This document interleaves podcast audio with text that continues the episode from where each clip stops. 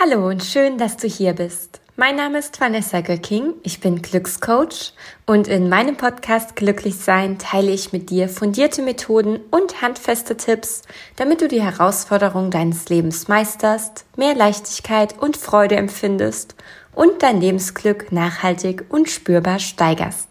Ich wünsche dir viel Spaß beim Zuhören, Reflektieren und Ideen sammeln.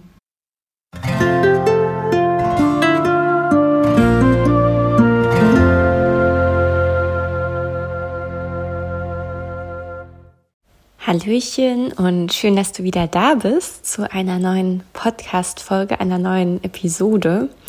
Und ich nehme diese Folge gerade auf auf meinem Sofa. Draußen scheint super schön die Sonne, der Himmel ist blau und es ist schon richtig, richtig warm.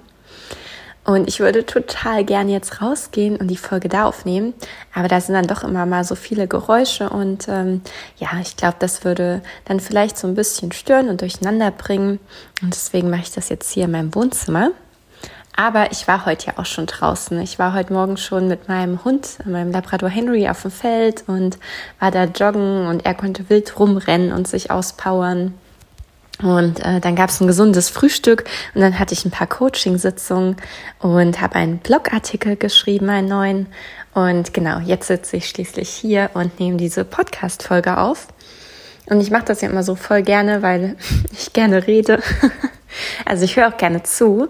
Ähm, tatsächlich besteht eigentlich der Großteil meiner Arbeitszeit aus dem Zuhören, weil ich als systemischer Coach ganz, ganz viele Fragen stelle und ähm, ganz fest davon überzeugt bin, dass ähm, der Klient beziehungsweise die Klientin immer Experte oder Expertin für die eigene Lösung ist. Das heißt, ich ähm, vermittel da ähm, kein Wissen oder gebe konkrete Tipps, es sei denn, ich werde ganz aktiv danach gefragt.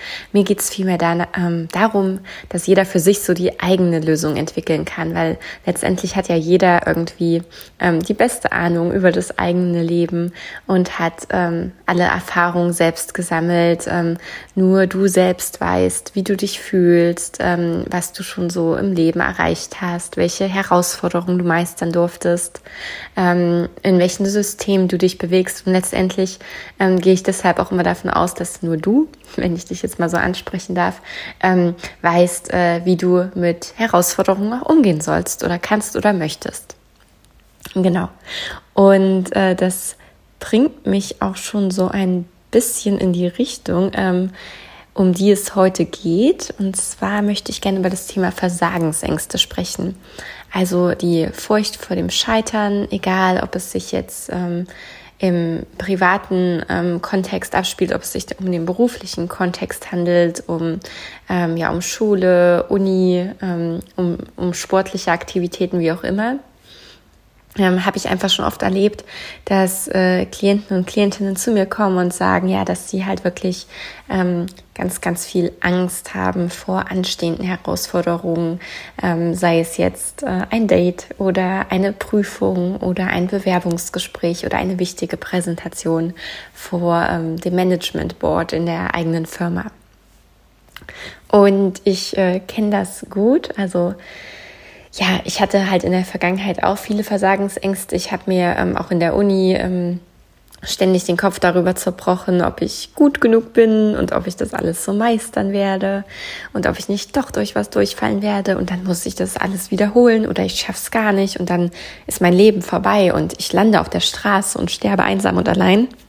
Also ich war da total super drin, mir ähm, die krassesten Horrorszenarien auszudenken ich bin auch ein relativ äh, fantasievoller und kreativer Mensch. Ich habe schon von klein auf ganz, ganz viel Fantasy gelesen und selber Geschichten geschrieben.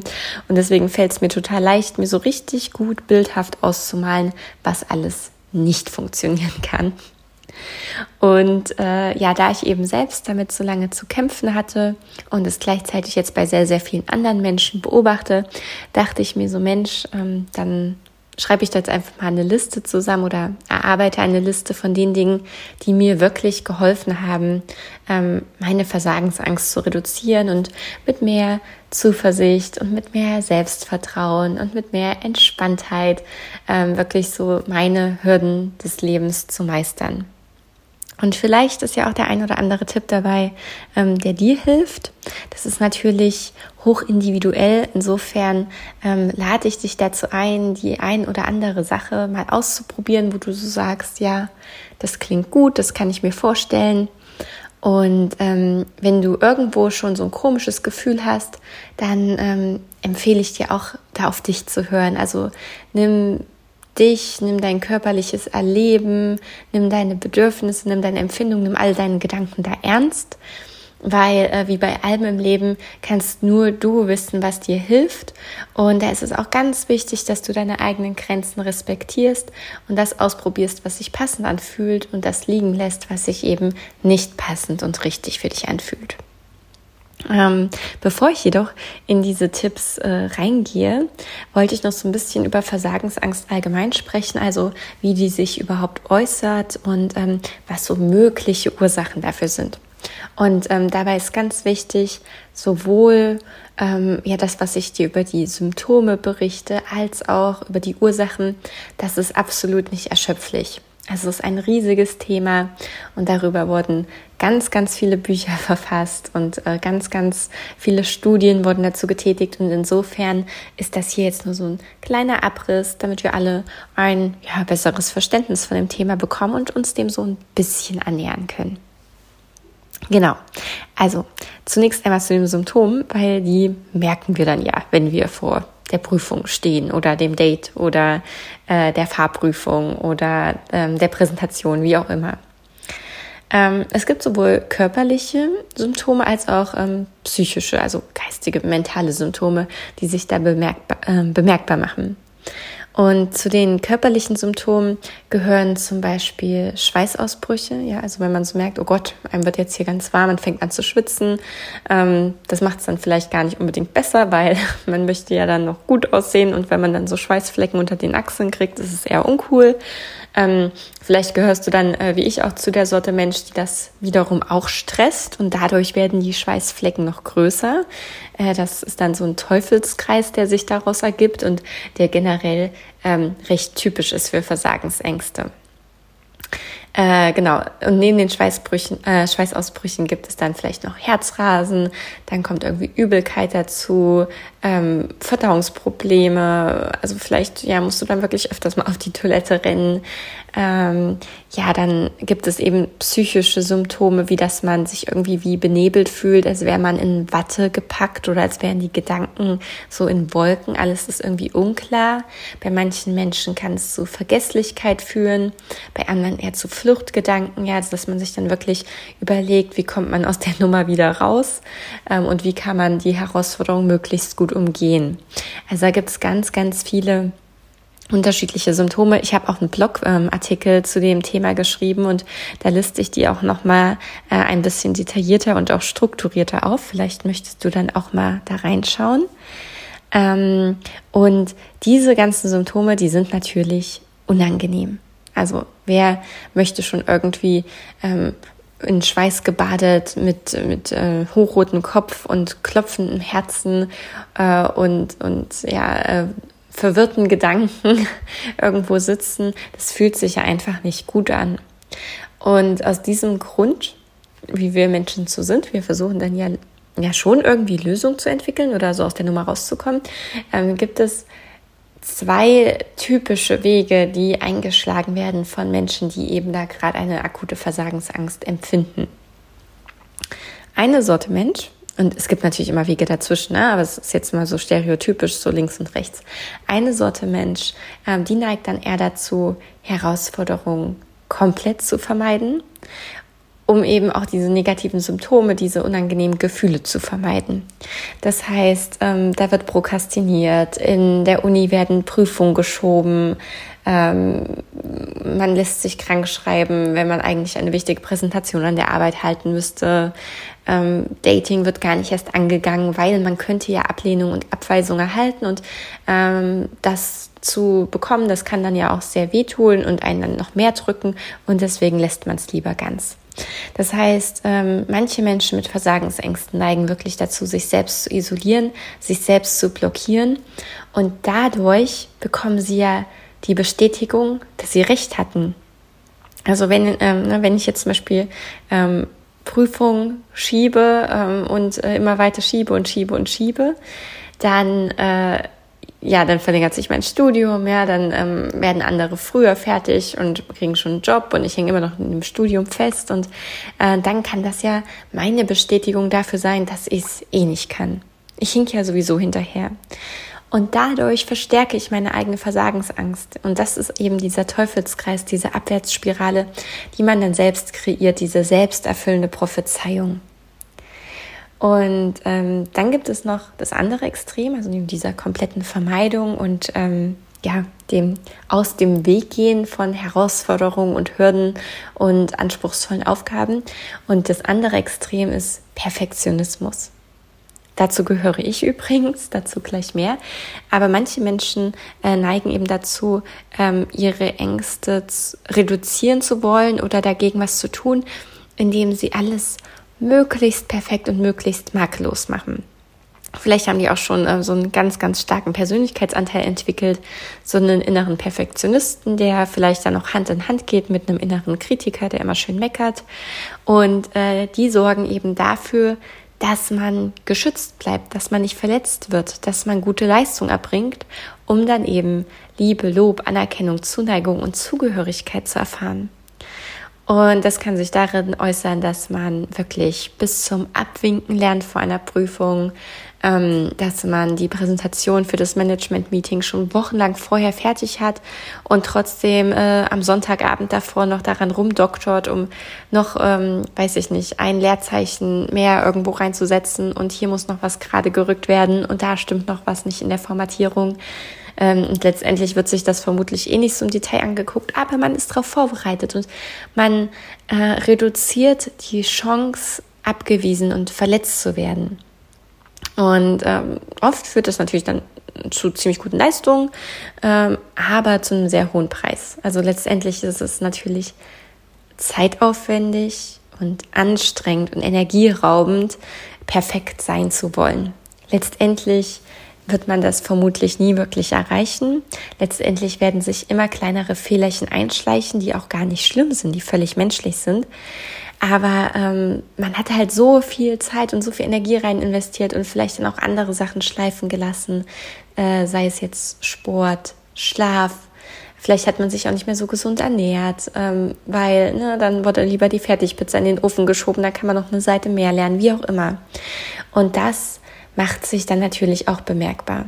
Also bei mir war das zum Beispiel in der Uni so, hm, dass ich auch immer gebüffelt, gebüffelt, gebüffelt habe. Ähm, andere waren cool feiern und hatten auch mal Spaß. Vanessa war da eher nicht so dabei. Schon auch mal, aber ähm, deutlich seltener als der Durchschnitt, würde ich behaupten. Und ähm, in den Semesterferien war ich dann halt krank, weil dann die, Abspa äh, die Anspannung von mir abgefallen ist und ich mich endlich mal wieder entspannen konnte und mein Körper, mein Geist haben sich dann halt die Erholung zurückgeholt, die ich ihnen vorher vergönnt habe. Das heißt, die haben die wirklich eingefordert. Und letztendlich ist das kein Leben im Balance. Also das ist kein Leben im Gleichgewicht. Das ist äh, langfristig einfach nicht gut für unsere körperliche und geistige Gesundheit. Und das habe ich dann auch gemerkt. Aber äh, Wissen und Handeln das sind ja so zweierlei Sachen. Also ich, ich sehe das auch immer wieder bei Klientinnen und Klienten. Ganz, ganz viele wissen schon, was gut für sie ist. Ja, die, die haben sich da belesen und informiert und auch schon in sich hineingespürt. Und denen ist durchaus bewusst, was, was, was gut läuft, ja, und was, was sie vielleicht noch ändern können und wollen und ähm, wo deutlicher Verbesserungsbedarf ist. Das ist da. Dieses Wissen ist vorhanden. Und dann kommt dieser riesige Graben, der irgendwie überwunden werden muss, um dann ins Handeln zu kommen. Also um das auch wirklich umzusetzen und zu tun und um vor allem auch Gewohnheiten dauerhaft und nachhaltig zu ändern. Also selbst wenn, wenn man es vielleicht so schafft und gibt sich dann selbst mal so einen Ruck und einen Impuls und überwindet den inneren Schweinehund und macht mal was anders, ähm, heißt das ja leider oftmals nicht, dass ähm, das jetzt für immer so ist, der Zauber ist gebrochen und äh, das bleibt dann so. Also neue Gewohnheiten zu etablieren, das ist ähm, auch anstrengend, das ist kräftezehrend, aber es lohnt sich eben, weil das dann langfristig auch Automatismen werden, die uns gut tun und die eben auch zu unserem Wohlbefinden und unserer Gesundheit beitragen. So. Und das heißt, ich hatte das auch. Ich wusste, äh, es ist nicht gut für mich, wenn ich hier die ganze Zeit nur lerne und keinen Sport mehr mache und keine Freunde treffe und so weiter. Aber trotzdem fiel es mir nicht leicht, dann zu sagen, okay, jetzt ändere ich was und zwar das und das ganz konkret und ich ziehe das jetzt auch durch. Und nicht nur einmal, sondern immer und immer wieder. Und ähm, bei mir gab es dann so einen Aha-Moment, ähm, der natürlich auch nicht direkt alles umgekrempelt hat, dazu sage ich gleich noch was, aber vor einer Matheprüfung, das war mal Dienstagabend, ich hatte eine Matheprüfung am Mittwoch und ich bin jetzt nicht der allergrößte Mathe-Fan, ich finde es schon okay, aber ich kann mir schönere Sachen im Leben vorstellen. Und dementsprechend hatte ich sehr viel Angst vor dieser Prüfung. Ja, typische Versagensangst. Ja, die Prüfung, die packe ich nie. Ähm, das ist alles viel zu viel. Äh, so schnell schaffe ich das eh nicht, die Fragen zu beantworten und so weiter. Und an dem Abend habe ich mal was anders gemacht. Und zwar habe ich nicht bis super spät abends gelernt und dann irgendwas Ungesundes gegessen und mich dann total panisch ins Bett gelegt und lag dann wach da drin rum und habe weitergegrübelt und war am nächsten Morgen total fertig. An dem Abend bin ich mal mit Leuten aus dem Wohnheim ausgegangen. Also wir haben es rausgesetzt, es war schönes Wetter äh, und haben den Abend genossen. Und ähm, das war so cool, weil ich bin einfach mal auf andere Gedanken gekommen. Ich habe mich auch wirklich körperlich entspannt. Also ich habe so richtig gemerkt, wie so, so ein bisschen Stress von mir abgefallen ist und ich mich tatsächlich auf den Moment einlassen konnte, weil die Bedingungen halt auch gut gepasst haben. Ja, die Leute waren nett, es war witzig, ähm, es war im Sommer, das heißt, es war lange hell, die Sonne hat geschienen und so weiter. Das waren gute Voraussetzungen, um so ein Experiment für mich zu starten.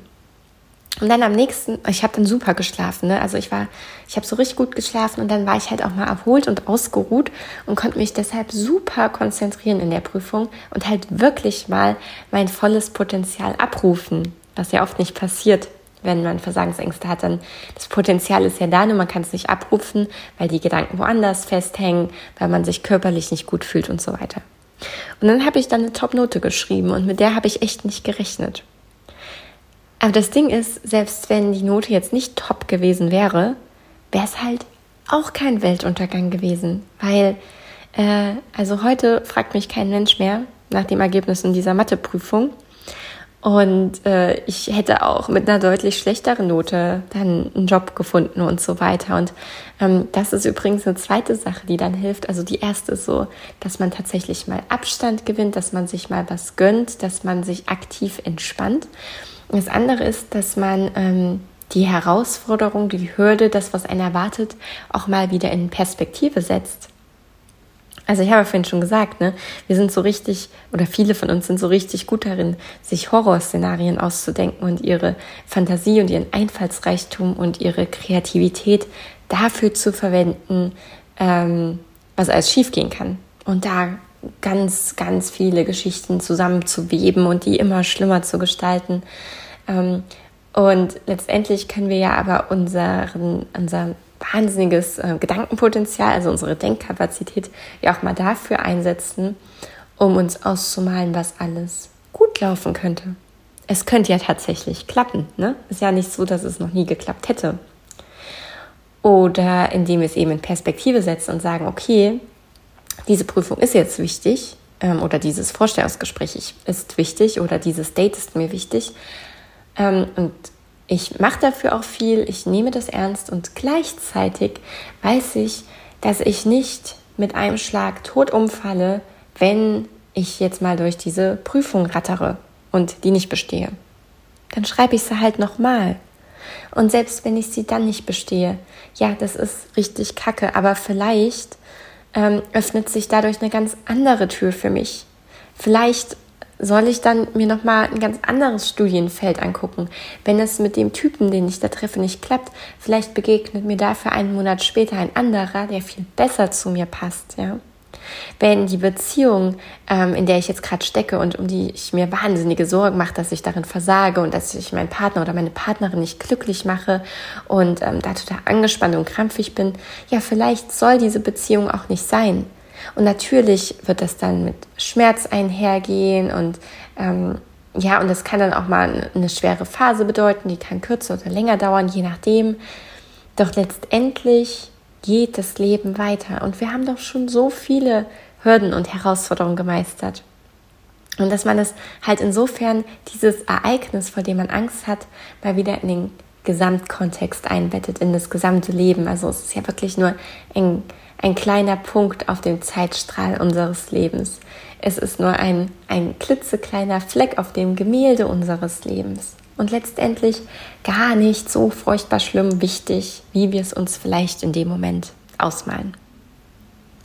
So, das war ein weiterer Tipp. Genau, also der erste war quasi, dass, ähm, ne, dass, dass man sich wirklich mal aktiv Pausen und Auszeit nimmt, um Entspannung zu finden, um zur Ruhe zu kommen, gerade wenn es stressig ist und gerade wenn man Angst hat, um halt so diese Stresshormone auch mal abzubauen und wieder zu sich zu finden.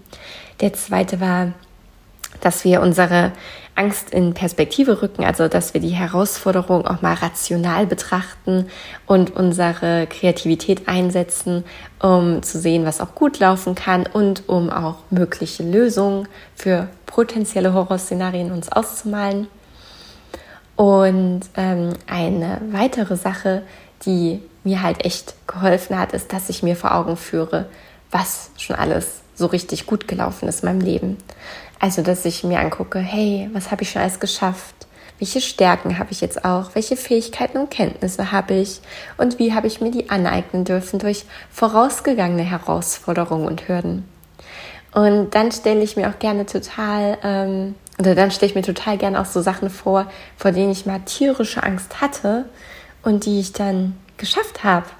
Und da habe ich das ja vorher auch nicht gedacht, dass ich die schaffe. Und schwupps, wer hätte das gedacht? Es hat halt geklappt. Also für mich ist eine äh, sehr, äh, eine, ja, eine sehr symbolische Erfahrung war für mich äh, die Besteigung des Kolka Canyons. Also ich war ähm, 2019 ähm, einige Monate in ähm, Argentinien, Bolivien und Peru unterwegs. Und in Peru ist ja der Colca Canyon und äh, das ist wirklich ein super tiefer Canyon. Also es ist wenn ich mich nicht täusche, der zweittiefste Canyon der Erde. Der Grand Canyon ist gerade mal der vierttiefste Canyon, also deutlich kleiner, sage ich jetzt mal. Da war ich auch schon mal und der war schon krass. Also der Kolka Canyon ist der Hammer. Ähm, Top 1 und Top 3 ist übrigens, glaube ich, in China an Canyons, was die Tiefe betrifft. Genau, und bei Canyons ist es ja anders als bei Bergen. Bei Bergen misst man die Höhe, bei Canyons die Tiefe, weil es eben runtergeht. Das sind ja so von Flüssen ausgewaschene äh, Felsformationen. So, auf jeden Fall habe ich mir vorgenommen, ähm, bei einer Wanderung mitzumachen. Die ging zwei Tage und am ersten Tag sind wir den Colca Canyon komplett hinuntergewandert. Und das war schon recht anstrengend, weil ich finde auch runtergehen, ne, wer, wer schon mal so richtig wandern war, merkt es dann vielleicht in den Knien oder so, das kann auch ziemlich stauchen.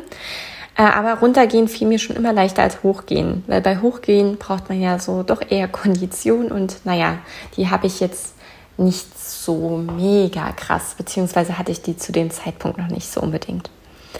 Und am nächsten Tag mussten wir dann logischerweise den ganzen Canyon wieder hochgehen.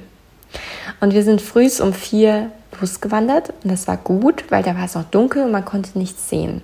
Das heißt, ich hatte nur eine Kopflampe dran und konnte so die also zwei, drei Meter vor mich gucken maximal und habe halt einen Schritt nach dem anderen gemacht und habe mich da auch voll und ganz konzentriert und das war so, das hat so einen meditativen Zustand in mir ausgelöst. Also es war halt eine sehr einfache, repetitive Bewegung und ähm, ich habe dadurch gar nicht gemerkt, wie langsam oder schnell ich gehe, wie die Zeit vergeht. Ich war da so richtig in einem Flow, also so voll und ganz präsent in dieser Bewegung drin, was mega schön war.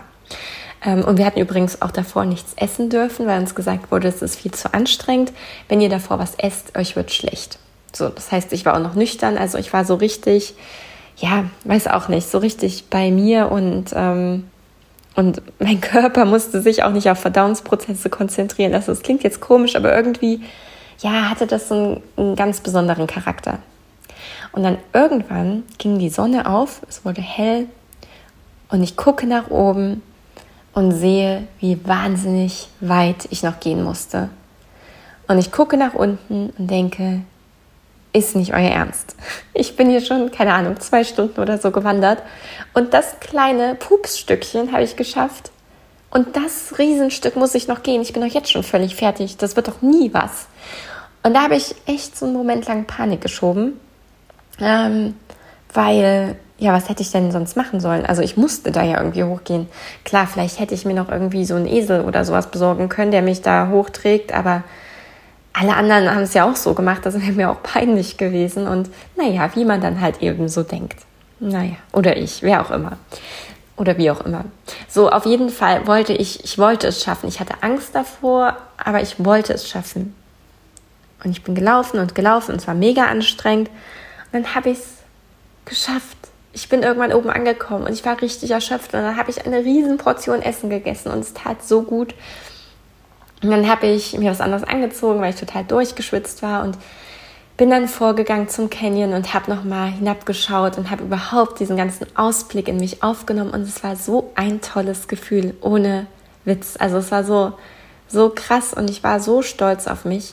Und jetzt, wenn ich vor einer ganz, ganz großen Herausforderung stehe, dann stelle ich mir wirklich immer diesen Canyon vor und wie ich da unten stand und Angst hatte und wie ich dann da oben stand und hab's geschafft.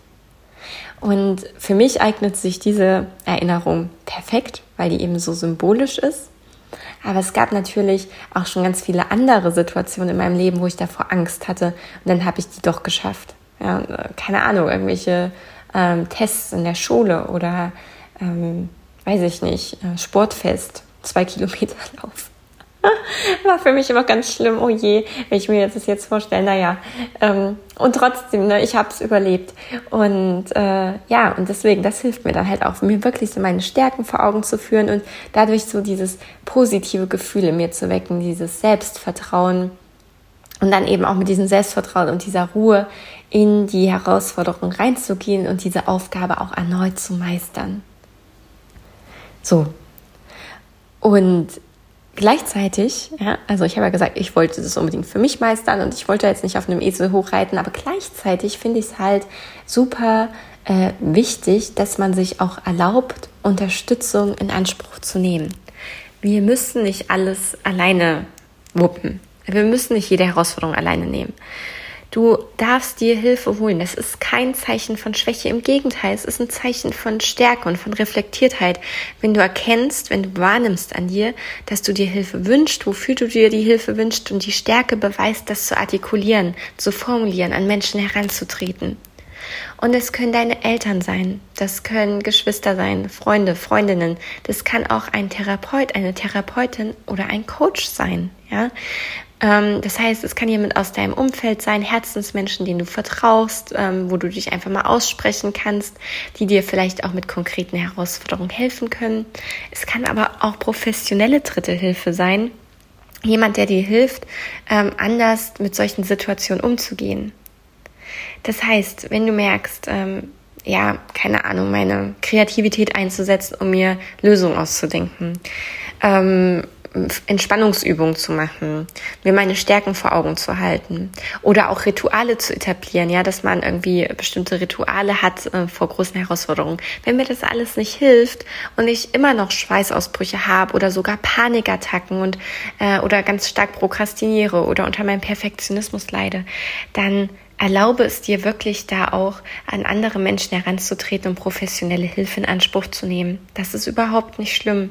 Im Gegenteil, es ist unser aller Verpflichtung, für uns selbst einzustehen, für uns da zu sein und für unser Wohlergehen zu sorgen.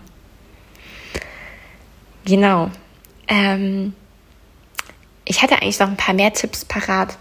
Die habe ich alle in meinem Blogartikel eingebaut, aber äh, wie du vielleicht schon weißt, wenn du die eine oder andere Folge von mir gehört hast, dann blubber ich in meinem Podcast-Folgen gerne drauf los und erzähle, was so intuitiv aus mir herauskommt und was ich ganz doll wichtig finde.